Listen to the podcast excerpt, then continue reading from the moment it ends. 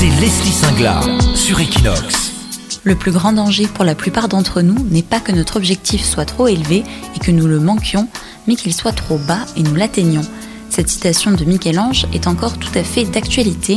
Changer de métier, se réorienter, la reconversion professionnelle attire autant qu'elle interroge, fait rêver ou effraie. Selon une étude de nouvellevipro.fr, 93% des Français l'auraient envisagé en 2019 sans pour autant que tous passent à l'acte. Des premiers doutes à la peur du risque en passant par oser se lancer, les étapes sont nombreuses dans cette phase de transition professionnelle. Pour en savoir plus, Julien Fortuit, coach pour expatriés basé à Madrid, est l'invité de ce podcast spécial pour aider à trouver sa voie. Bonjour Julien. Alors quand une femme est expatriée à l'étranger, à quel moment peut venir une remise en question professionnelle? Bonjour Lucie. Il y a plusieurs endroits en fait quand on est expatrié. Il y a quand on doit partir ou quand on doit repartir ou quand euh, ou quand on arrive. Et souvent en fait c'est quand on commence à se poser des questions, quand on a quelque chose qui est moins bien, qui commence à qui commence à clocher ou euh, ou alors on se pose toujours la même question, on n'arrive pas à trouver de réponse. Et c'est souvent un bon élément euh, pour se dire euh, ah il y a peut-être euh, il y a peut-être quelque chose d'un peu plus important. Et comment savoir si c'est le bon moment pour cette remise en question? Ce qui est intéressant en fait, c'est quand on se demande est-ce qu'on commence à s'embêter, est-ce qu'on est un peu plus malheureux, est-ce que tout va bien? Ou est-ce que ça va pas bien? Et parfois on a besoin de se demander qu'est-ce que j'ai envie? Qu'est-ce que je veux, de quoi j'ai besoin? Et souvent, en fait, la bonne question pour commencer, c'est qu'est-ce qui est important pour moi? Parce que qu'est-ce qui est important pour moi, c'est vraiment quelque chose qui est en lien avec nos valeurs profondes et personnelles. Et c'est un, bon début de réponse. Parce que souvent, en fait, on ne sait pas trop ce qu'on veut exactement. Parfois, on sait qu'on a besoin de sécurité, de se renouveler. Mais ce que l'on veut précisément quand on ne sait pas ce qui est important pour nous, c'est un petit peu plus compliqué. Et justement, comme vous dites, on ne sait pas exactement euh, ce qu'on veut. Alors, dans ces moments-là, comment est-ce qu'on peut faire la différence entre euh, une réelle envie, un besoin de changement ou juste euh, une lassitude passagère? La lassitude passagère, en fait, c'est quelque chose, c'est quelque chose qui vient comme ça, peut-être euh, parce que c'est le confinement, peut-être parce qu'il se passe quelque chose au bureau. Mais ce qui est sûr, c'est que euh, quand on travaille ou quand on a accompagné quelqu'un en expatriation, euh, on est passé par des changements. Et quand on se demande vraiment qu'est-ce que l'on veut ou qu'est-ce que l'on a besoin, il faut se demander d'abord pour soi. Est-ce que j'ai besoin en fait euh, de passer du temps dessus? Est-ce que j'ai besoin de trouver la solution ou est-ce que je peux continuer comme ça? Et à un moment, parfois, ça devient vraiment insupportable de ne pas avoir la réponse. Et quand on sent que c'est inconfortable de ne pas avoir la réponse par rapport à euh, le moment où en fait on continue euh, un petit peu comme on a toujours fait, pour moi c'est souvent le bon moment. Quand on se pose la question et puis qu'on voit que on n'arrête pas de se poser toujours la même chose et qu'on ne trouve pas de réponse, pour moi, c'est vraiment à ce moment-là euh, qu'il faut commencer. Avant vraiment qu'on devienne euh, soit malheureux, soit qu'on commence à sentir un, à l'être. Et même si on sent que c'est le bon moment, est-ce que le changement est frais? Quand on commence quelque chose de nouveau, on a toujours une appréhension. Ça dépend de la, taille de la, de la peur ou de l'appréhension, mais euh, si vous commencez un nouveau travail, vous avez un premier entretien pour un nouveau job, un premier rendez-vous avec, euh, avec un ou une amoureuse, ben, on a toujours cette appréhension. Et est-ce que le changement est frais? J'ai envie de dire oui, mais pas toujours euh, dans les mêmes proportions. Parfois, en fait, le changement, c'est aussi un challenge. Donc, on a cette, cette appréhension, cette petite peur, mais en même temps, c'est ce qui nous pousse c'est ce qui nous donne envie de nous, dépasser. Et puis ça dépend aussi comment on le prend. On peut le prendre peut-être comme un risque, mais on peut aussi le prendre euh, d'une façon un peu plus légère, comme un test, comme un apprentissage. Et il y a des gens en fait qui revoient euh, leurs échecs passés. J'ai pas réussi à avoir cet examen, j'ai pas eu ce job, j'ai pas eu cette promotion. Et puis il y a une autre façon, un autre euh, angle que l'on peut apporter au sujet en se disant bon voilà qu'est-ce que ça m'a permis d'apprendre? Est-ce que finalement c'était pas une bonne chose de ne pas avoir eu ça parce que ça m'a permis de de faire autre chose? Et le changement, en fait, ben, on ne sait pas ce qu'il y a exactement parce qu'on doit faire des choix et on n'a jamais une vision à 100% clair de ce qu'il va y avoir après. On peut appréhender en se disant, bah voilà, ça se passe bien, je peux avoir ça ou ça. Et puis, bah, au pire, si ça se passe mal, bah, je, je réessayerai. Euh, et pour certaines personnes, le changement, comme je le disais, bon, bah, ça apporte quelque chose de nouveau, et pour d'autres, c'est vraiment effrayant. Le problème, c'est que comme tout change tout le temps, c'est un peu comme de nager à contre-courant. On n'avance pas beaucoup. Si on accepte en fait ce changement permanent, on reprend un petit peu le contrôle de, soi, qui est à peu près la seule chose qu'on peut contrôler. Si 2020 nous a appris quelque chose, c'est que c'est difficile de prévoir exactement ce qui va se passer et d'avoir le contrôle sur quelque chose d'autre que nous-mêmes. Et justement, vous venez de le dire avec cette année, comment est-ce qu'on peut envisager une reconversion face à un avenir euh, incertain? Est-ce que, par exemple, en ce moment, c'est plus difficile? J'aimerais bien faire ça, mais euh, c'est pas bon, pas la bonne période parce qu'il y a le Covid, parce qu'il y a le chômage, parce qu'il y a plein de trucs. Moi, si je me souviens bien, quand j'ai commencé à travailler, c'était en 1998, crise, 2008, crise, 2020, virus. Donc, grosso modo, tous les 10 ans, il y a quelque chose. Entre les 10 ans, les gens, ils sont sortis de la crise, ils prévoient déjà la prochaine. Donc, je suis pas sûr qu'il y a un bon moment, mais en tout cas, ce qui est sûr, c'est qu'il y a en fait des choses qui sont un petit peu plus difficiles. Donc, oui, le marché du travail, il n'est pas facile en ce moment, mais en même temps, euh, ça fait je ne sais pas combien d'années qu'il n'est pas facile. Euh, il y a eu plein de transitions, il y a eu digital. Euh, cette année, ben, on ne peut pas voyager.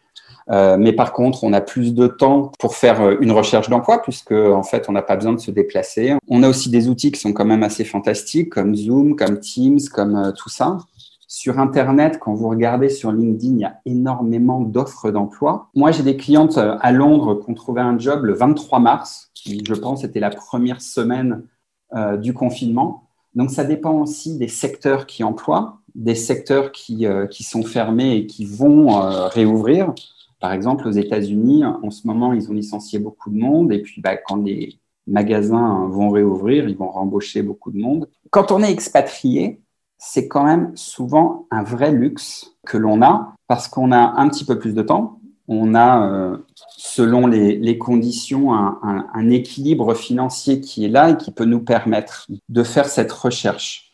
Donc, soit on peut décider d'attendre, on n'en a pas vraiment envie, euh, par contre, quand on en a envie, le bon moment, c'est tout de suite maintenant. Et moi, j'ai des clientes qu'on trouvait au mois d'août, j'ai des clientes qu'on trouvait euh, il y a un mois. Et euh, pourquoi elles ont trouvé En fait, c'est parce que les sociétés les ont embauchées, elles, pas seulement le CV, mais elles ont embauché quelqu'un qui savait qui elle était, ce qu'elle voulait exactement, ou en tout cas qui avait une idée claire du type d'activité qu'elle souhaitait faire, de ce qu'elle voulait apporter dans cette société. Et ça, ça met vraiment une grosse, grosse, grosse différence. Et d'un autre côté, est-ce que, donc justement, grâce à toutes ces euh, ressources, la reconversion n'est pas, par exemple, plus difficile à mettre en œuvre à l'étranger? C'est sûr que si on ne parle pas la langue du marché, c'est un peu moins facile, mais à côté de ça, il y a énormément de gens qui travaillent dans un pays, mais leurs clients sont dans un autre pays. Moi, personnellement, j'ai des clients en Chine, j'ai des clientes aux États-Unis, j'ai des clientes un petit peu partout en Europe. En Espagne, j'ai aussi des clientes, mais c'est pas euh, ma première source de revenus, alors que j'habite euh, j'habite en Espagne. Ça, ça dépend vraiment de comment on, voit les choses et, et, comment on a envie de les créer, parce que on peut vraiment créer plein d'opportunités. S'il y a une chose que j'ai vraiment appris en, quittant la société pour laquelle j'ai travaillé pendant 20 ans, c'est qu'on n'imagine pas le nombre de ressources qui existent en dehors de ce que l'on connaît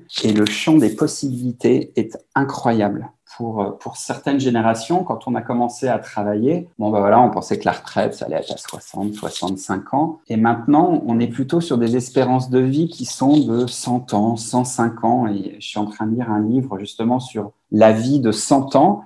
Et on n'a pas juste un job ou une carrière, on peut, on peut très bien en imaginer euh, plusieurs. Et c'est ça, en fait, qui, euh, qui est intéressant, c'est de se dire, bah voilà, j'ai passé 10 ans dans cette société, 15 qu'est-ce que je veux faire parce que finalement j'en suis qu'à un tiers de mon euh, de ma carrière et cette remise en question elle est réelle et les apprentissages en fait sont beaucoup plus accessibles que ce qu'ils n'étaient avant. Concrètement, quand on est dans cette remise en question, comment savoir vers quel secteur se diriger? Car souvent on peut avoir envie de se reconvertir mais sans pour autant savoir où aller, où est-ce qu'on est capable d'aller. Parfois les gens euh, ont choisi un boulot quand ils étaient euh, quand ils étaient étudiants parce que c'était pratique et ils se sont refusés de regarder d'autres options, soit parce que euh, avaient certaines croyances en disant bah voilà je vais faire ça, euh, c'est pas mal, et puis euh, mes parents m'ont recommandé de faire ce truc-là. Il y a des gens qui font des études et puis qui trouvent leur premier job et qui restent là-dedans. Et puis ça se passe très bien jusqu'au moment où en fait bah, il n'y a plus de promotion, il y a moins de jobs, le travail est moins intéressant. Et là, bah là, on est un peu paumé en fait. Et on ne sait pas trop vers quoi aller.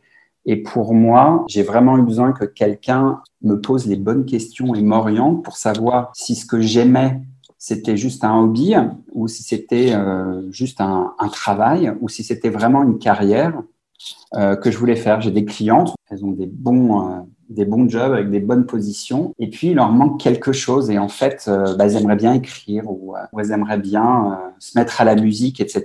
Mais c'est juste un hobby mais c'est un hobby qui est super important pour trouver un bon équilibre. Et après, il y a des formations qui existent dans plein, plein, plein de niveaux. Euh, moi, j'ai réussi à me former dans plein de choses en, une année complète, tout en ligne, à part deux semaines où je suis allé, euh, où je suis allé en Angleterre pour passer le diplôme. On n'imagine pas le champ des possibles qui existe en ce moment. C'est vraiment très, très impressionnant.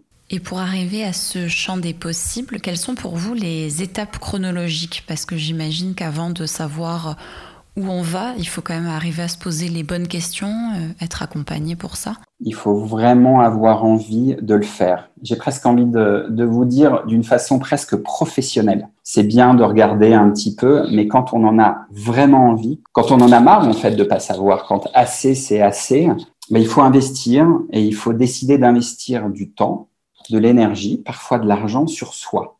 Et c'est, à mon avis, le premier pas qui est le plus difficile. Ensuite, c'est de savoir que si on, met le doigt dans l'engrenage, euh, c'est que ça risque de changer. Puisque bah, si on regarde d'autres possibilités et qu'on décide de changer, on va changer non pas de, seulement de job, mais aussi peut-être de collègues, peut-être d'amis. Donc c'est un, un vrai changement. Et pour faire ça, pour voir clair, euh, il faut décider de passer à l'action et donc euh, de se lancer.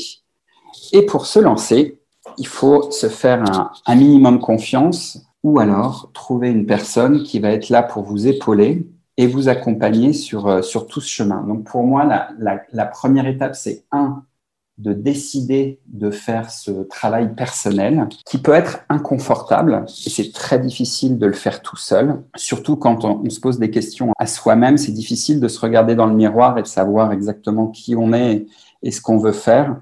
Et donc, pour moi, la première étape, c'est déjà de, se retrouver soi-même, d'identifier quelles sont ses valeurs, les forces, les compétences, parfois les, zones d'ombre, et puis de regarder un petit peu les expériences passées pour savoir ce qu'on a apprécié, ce qu'on a moins, apprécié. Et une fois, en fait, qu'on sait qui on est, qu'est-ce qu'on a comme talent, est-ce qu'on vit bien en, accord avec, euh, avec tout ce qu'on aime, avec tout ce qu'on est. Et généralement, c'est pas toujours le cas. Et ça permet de bien identifier la troisième étape, qu'est-ce qu'on veut vraiment, qu'est-ce qu'on veut faire, à savoir euh, les objectifs. C'est pas des résolutions du 31 décembre. Cette année, je vais arrêter de fumer. Euh, cette année, je vais aller à la gym. Euh, c'est vraiment en fait des objectifs de vie où on va mettre en place des priorités. Priorité à la base, c'était un mot qui était singulier. Donc on a une priorité. Il y a une chose qui est plus importante. Avec le temps, on a rajouté des priorités.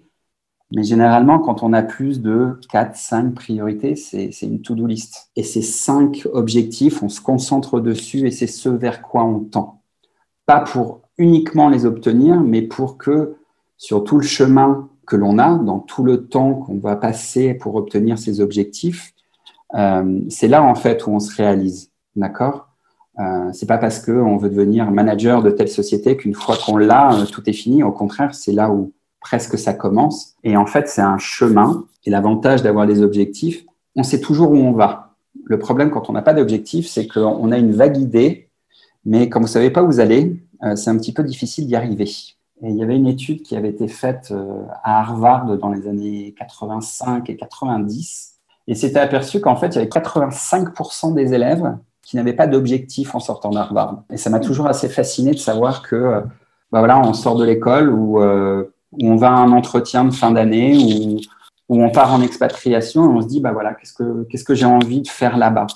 Parce que le temps passe vite et si, euh, et si on décide un petit peu plus de ce dont on a envie, ça facilite quand même bien les choses euh, pour trouver euh, ce qui nous fait plaisir et ce qui, et ce qui nous rend heureux. Merci beaucoup, Julien, d'avoir répondu à mes questions. Je vous en prie, c'était un vrai plaisir.